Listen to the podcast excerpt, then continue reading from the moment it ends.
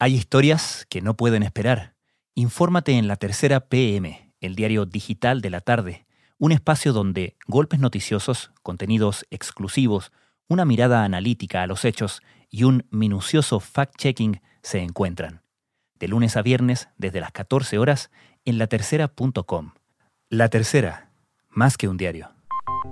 Los gases lacrimógenos llenaron las calles de Portland una noche más. El movimiento contra el racismo y la represión federal persiste. Se registraron enfrentamientos entre manifestantes y agentes del orden. En esta ciudad, el presidente Donald Trump ha desplegado agentes federales para, según él, restaurar el orden. Va a suceder en ciudades que están controladas por líderes demócratas. Es un uso de la fuerza policial, la policía federal, con fines políticos. Pero la controversia no ha impedido que Trump anuncie que se enviarán más agentes federales a otras ciudades Desde la sala de redacción de La Tercera, esto es Crónica Estéreo.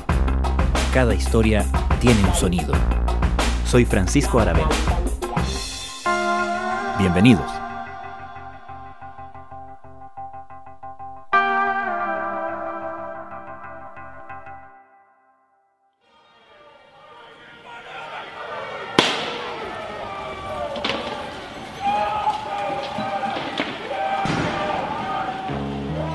Las protestas que se replicaron en varias ciudades de Estados Unidos después del asesinato del ciudadano afroamericano George Floyd a fines de mayo aún no se apagan.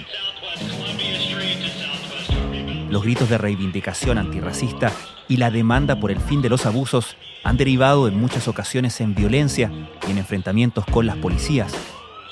Los atentados violentos contra estatuas y otros símbolos de poder blanco también han incluido edificios federales.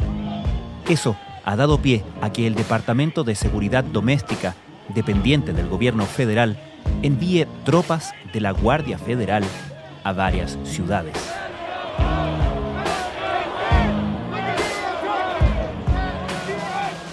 Un caso particularmente emblemático por la escala del despliegue de las tropas y las reacciones que ha provocado ha sido el de la ciudad de Portland, en el estado de Oregon, en el noroeste del país.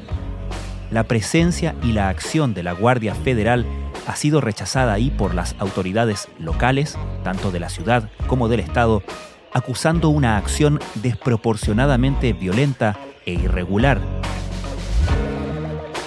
a menos de 100 días de las elecciones de noviembre, varios analistas han apuntado a este despliegue de fuerza como un acto propagandístico de la administración Trump. Los críticos apuntan no solo a la represión y criminalización de las protestas, sino también al hecho de que todo esto ocurre en medio de la crisis sanitaria del coronavirus, que en buena parte del país aún parece fuera de control. En ese sentido, discuten no solo las prioridades del gobierno, sino también el escalamiento en la violencia provocado por las tropas, que atribuyen a una estrategia de distracción de la atención del país de las 150.000 muertes provocadas por el COVID-19. Ayer, tras casi un mes de presencia de tropas federales en Portland, la gobernadora de Oregon, Kate Brown, anunció un acuerdo que implicará el retiro a partir de hoy jueves de esos efectivos de la ciudad. El Departamento de Seguridad Doméstica, sin embargo, advirtió que el retiro solo se producirá cuando les parezca que el edificio de la Corte Federal está seguro contra actos vandálicos. ¿Cómo ha golpeado esta crisis sobre la crisis económica y sanitaria del COVID-19 en esa ciudad? ¿Cómo se vive en Portland hoy? En este episodio de Crónica Estéreo nos subimos, virtualmente claro, a un auto. No, there's no problem, man, for me. So no worry. Oh, thank you, sir. Thank you, sir. Have a good one, eh? Mi nombre es Cristian Flores Jaqui, soy chileno, tengo 38 años, vivo acá en Oregon, en el estado de Oregon, en la ciudad de Portland, hace tres años, soy santiaguino, pero me identifico con la comuna de Quilicura, la comuna más linda de Santiago. ¿Cómo es Portland normalmente, tradicionalmente? ¿Sabes qué?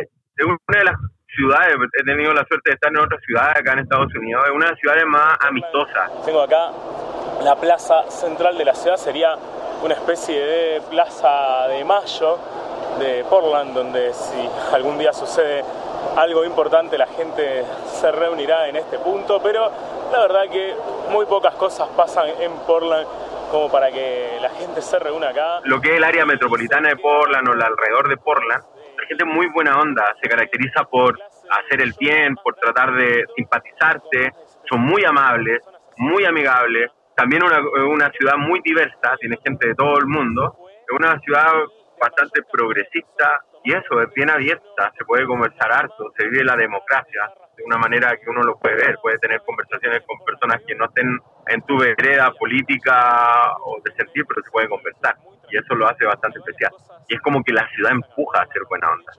Que es algo que la impresión que tenemos es que en general en Estados Unidos el, el diálogo se ha deteriorado bastante con una mayor polarización, ¿no? Claro, o sea, tenemos que entender que hoy día acá existe un presidente que es, tiende siempre a hacer comentarios racistas, homofóbicos, pro blancos. Oh, look at my African American over here. These are people. These are animals. And we're taking them out of the country at a level and at a rate that's never happened before. Mira, creo que nunca deja de sorprendernos esto y antes de entrar en la materia del Eso ha ido despertando también lo que se venía trabajando, ser más democrático y tener diálogo. Lamentablemente, también por lo que escucho de la gente acá, eso se ha ido perdiendo principalmente porque hay un presidente que también influye y que respalda ¿cierto? a los ciudadanos o a las personas que hoy día tengan alguna tendencia más radical o más racista o más homofóbica. Y esto yo creo que también tiene que ver con un poco lo que pasa a nivel mundial, ¿no? Sea cual sea su nacionalidad, es absolutamente inaceptable. ¿Cuál fue el motivo que inició originalmente las protestas en Portland? La muerte de George Floyd, el ciudadano que fue matado en la calle, porque finalmente ahí es donde el policía lo mata, cuando le ponen la rodilla en, en el cuello y él implora por su vida. Ahí comienza todo, porque se empezaron a manifestar, tú sabes, ¿no? en todas Ujú. las ciudades de Estados Unidos, vimos lo que pasó principalmente donde era él, terminaron quemando hasta la estación de policía y todo, y eso se replicó en todos los estados y a nivel mundial, vimos lo que pasó en Alemania, vimos lo que pasaron en varias en otros países, porque la gente está aburrida, está cansado de, que la vida de este movimiento, ¿no? El BLM, del Black Lives Matter, es como las vidas negras importan. Ahí comienza todo, pero comienza de una manera pacífica. Quiero dejar claro que el inicio de todo esto es pacífico.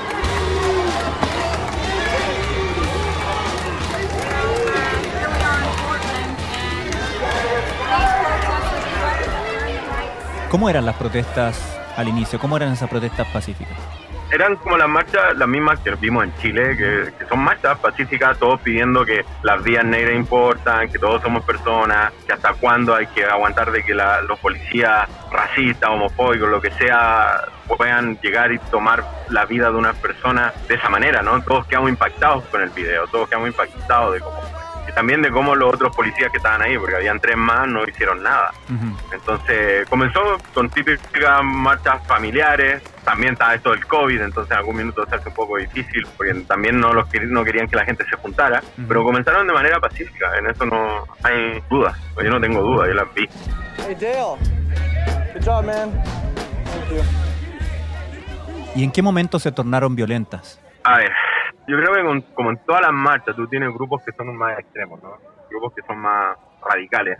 Y ahí en el centro de Portland, porque esto tenemos que especificar que esto es en, es un área nomás de lo que es el downtown, que es como el, Santiago Centro, por decir. Es un específico, es en un alrededor, no sé, como si fuese entre San Antonio y Bandera y la Alameda y compañía. Ese perímetro. No podríamos decir hasta Plaza Italia y hasta Los Héroes, no es un perímetro súper corto donde se están manifestando casi todos los días las protestas. Entonces, acá tenemos otro problema que, que- que no mucho se sabe quizá en Chile, pero hay un montón de eh, homeless, gente de la calle. Y dentro de esa gente que está en la calle también tiene drogadictos, tiene gente anarco, y ahí yo creo que hubo un tema de que el ciudadano común y corriente, el, normal, el que entiende que las protestas son pacíficas, quiso seguir con la protesta pacífica, pero como en todos lados, como lo que pasa en Chile también, que sabemos que hay desalmados que no entienden que son pacíficas, hubo gente que, que lo llevó a eso en una primera instancia, el 95% de los que protestan son pacíficos, familias, gente adulta, adultos mayores, todos. Pero hay una minoría que siempre se dedica a hacer desmanes como en todos los lugares. ¿Cuándo cambia esto? ¿Cuándo se pone más violento? Porque aquí incluso, al igual que en, en otras ciudades, la policía se puso a marchar con los protestantes. Policías arrodillados frente a los manifestantes. Escenas como estas se han repetido en las últimas horas en diferentes ciudades de Estados Unidos, Portland, Washington, Nueva York. La policía no empezó a reprimir, la policía se puso al frente y empezó a marchar con ellos porque dentro de las policías también entienden que basta, basta de esto, de este racismo, todas estas diferencias entre blancos, negros, asiáticos, latinos, basta de eso pero al presidente o en este caso del gobierno federal empezaron a mandar, acá también las policías se diferencian. Tú tienes la policía de la ciudad, la policía de Portland, luego tiene la policía del estado y luego tiene los federales, que es la policía que manda la Casa Blanca. La Guardia Federal. La Guardia Federal. Entonces ya cuando mandan la Guardia Federal, si habían 100 personas protestando o 500, desde que mandan a la Guardia la gente se suma porque dicen, no, ¿cómo? ¿Cómo es eso? Es una demostración de fuerza que sus críticos rechazan. Donald Trump desplegó agentes federales para calmar las protestas en Portland. El presidente aseguró que los oficiales buscan proteger edificios federales. Federal troops are legally entitled to protect federal property like this Y un poco como el, tema de mandemos más a reprimir, más gente se va a las calles, ¿no? Porque la gente está pidiendo eso, basta de esto. ¿Y cuál es la respuesta finalmente del, no del gobierno estatal, sino que del gobierno federal, de la Casa Blanca? Mandemos más. Eso hace que aumente más. O sea, hoy día hay más gente protestando porque tienen la Guardia Federal. No es la respuesta de lo que se esperaba. We don't care about the building, we don't care about your stupid. We care Hubo denuncias cuando llegaron eh, los efectivos de la Guardia Federal que estaban eh, sin identificación, sin nombre, sin ningún tipo de insignia. Sí, es así. Su presencia genera controversia. Es así porque tú sabes que hoy día la gente también está más preparada, entonces dentro de los que están protestando, y justamente leí un artículo hace dos días atrás de un abogado que se llevaron detenido. Pero lo mismo, si lo llevan detenido personal sin identificación, porque finalmente no tienen nada, están cubiertos, están con armas, pero no tienen ninguna identificación. Primero que todo, no le dicen por qué está detenido, porque se lo están llevando preso. Segundo, no le leen sus derechos y lo llevan a una prisión que tampoco, a un, a un lugar que tampoco correspondía. O sea, nadie le informó a este ciudadano que finalmente era un abogado también. Entonces, ¿qué es lo que está pasando? Estas denuncias se están haciendo constantes. Ahora también sabemos que con todos los medios, social media, el hecho de que tu, tu celular puede grabar todo lo que está pasando, uno ve videos constantemente de esto mismo, de personal no identificado. Pero esa es la Guardia Federal. Y en esa circunstancia, ¿qué pasó con las fuerzas policiales locales que, como tú comentas, estaban apoyando o marchando con los eh, manifestantes y la Guardia Federal? ¿Los policías se replegaron? la Policía Federal está por sobre la estatal. Entonces la Policía Estatal o de la ciudad de Portland tienen que hacer su lado nomás, seguir tratando de resguardar el orden público, tratar de, que no hayan desmanes ni cosas así, pero no pueden hacer nada, o sea, no, va a haber un enfrentamiento entre policías. Ahora, ¿cuál fue el temor de mucha gente que dice que, principalmente hay que poner un ojo ahí en el tema de esta gente que es policía pero que no está identificada? Porque recordemos que acá las armas son legales. Entonces, como son legales, puede ser gente que realmente es de la supremacía blanca y andan con sus armas y lo pueden hacer. O sea, yo aquí quedo impresionado cuando veo que hay gente que la aporta como si nada y es como wow. 22,000 gun rights supporters came out today, many armed to the teeth, some dressed in fatigues. Others had handguns on their hips. I carry with me every day. And rifles draped across their chests. Entonces, ese es el problema que estaban denunciando, que a lo mejor no eran policías realmente y era gente infiltrada de, esta supremacía blanca y que lo que estaban tratando de hacer finalmente era reprimir sin razón. Me imagino que tú, por tu trabajo, hablas durante todo el día con gente muy diversa, ¿no? ¿Qué ha pasado a nivel como de la conversación, de las opiniones? ¿Qué captas tú ahí en, eh, en el clima social?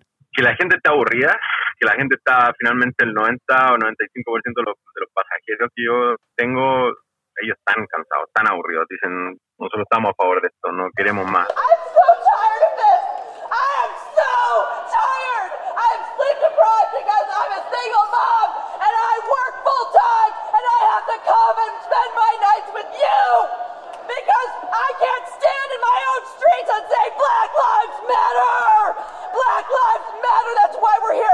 Gente, la mayoría dice, wow, primero todo impactado con lo de George Floyd, todos, no hay nadie que no le haga, no le haya eso. La gente está aburrida también de que haya un clima violento dentro de los políticos, y ese es un tema también. Porque, por ejemplo, cuando el presidente termina diciendo, bueno, voy a mandar a la Guardia Federal para que detenga estas protestas, las cuales son pacíficas, las cuales tú puedes ver adultos, niños, madres. Acá hoy hay una primera línea de mamás. Si tú las ves, son todas mujeres de sobre 30, 40 años y tienen sus poleras de Wall of Mom, como la, la muralla de las mamás. Last night, a group of moms known as the Wall of Moms, these women in yellow shirts, wearing helmets and goggles, along with a group of fathers, arrived to cheers, and then they linked arms to protect the protesters y ellas defendiendo a sus hijos porque también quieren una vida mejor desde el punto de vista de no racismo, no discriminación, todas las vidas importan, más derechos ciudadanos. Entonces cuando yo hablo con los pasajeros acá, ellos todos, todos dicen estamos aburridos de esto y también estamos aburridos de que haya tanta violencia en, el, en la forma en que los políticos reaccionan, porque no es lo que se espera.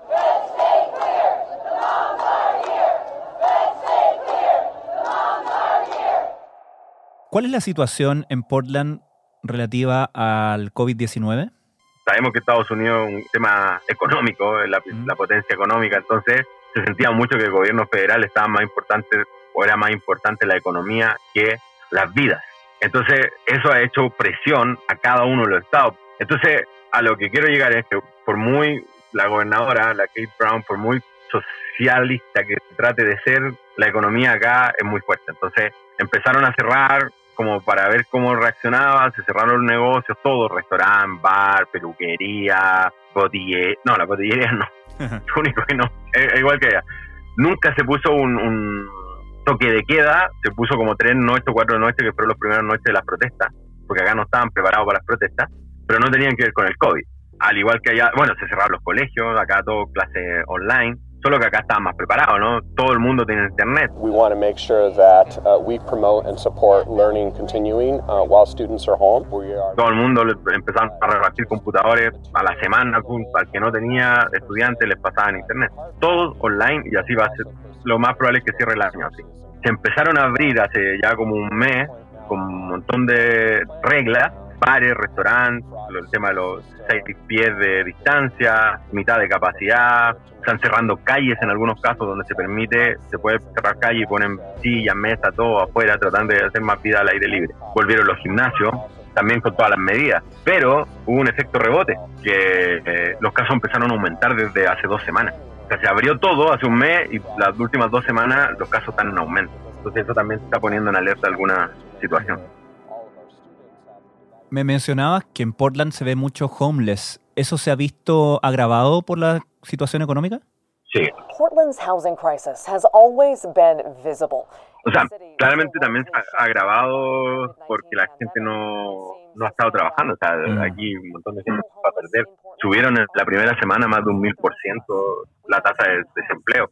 Eso quiere decir que la gente se empezó a acoger a los seguros y todo lo que tenía que ver con beneficios desde el desempleo igual que en Chile, nosotros acá también se vive muy al día a día, se vive más en deuda que, en ahorro. Entonces, claro, aumentó la cesantía y eso fue también complicado. Y ahí es donde vino la protección del gobierno. ¿Qué hizo? Hoy día hay una orden de la gobernadora, la del Estado, tiene que ver con el Estado, no con el país. Cada Estado ahí toma sus decisiones, que no te pueden desalojar de tu casa por no pagar la renta o el mortgage o el dividendo hasta septiembre. Y lo más probable es que en septiembre las cosas estén igual lo mismo. porque son medidas que finalmente no quieren más gente en las calles. According to researchers at Columbia University, job losses and economic hardship created by the COVID-19 pandemic could result in a 40 to 45% spike in homelessness nationwide. El año pasado, y es loco, los números son locos, porque habían 30.000 homeless el año pasado, en verano, como el verano acá es súper rico, no llueve nada, junio, julio, agosto, tenías 30.000 homeless. Y acá no es que te desalojan, no es que va a llegar la policía a sacarte, porque ahí entramos nuevamente a los derechos humanos. Entonces tú ves carpas, carpas, ¿no? Las típicas carpas en todos lados, pero como que estuviesen en Santiago Centro. Créeme que el forestal en este minuto en Santiago estaría lleno de carpas, lleno. Pero de punta a punta, de Plaza Italia hasta Bulnes y no se podía hacer nada, que es lo que hicieron algún minuto con los homeless. Tomaron algunos estacionamientos y le montaron carpas en los estacionamientos y le pusieron como la distancia y le pusieron un baño, pero a la semana, a las dos semanas ya habían puesto otras carpas entre medio. Es un tema súper complicado y no solo en este estado, en Estados Unidos. According to the last count conducted in 2019, there are an estimated 4,015 people experiencing homelessness right now in Multnomah County. Close to half live in shelters. Cristian Flores, muchas gracias. De nada, cualquier cosa me pregunta. Un abrazo y muchas gracias.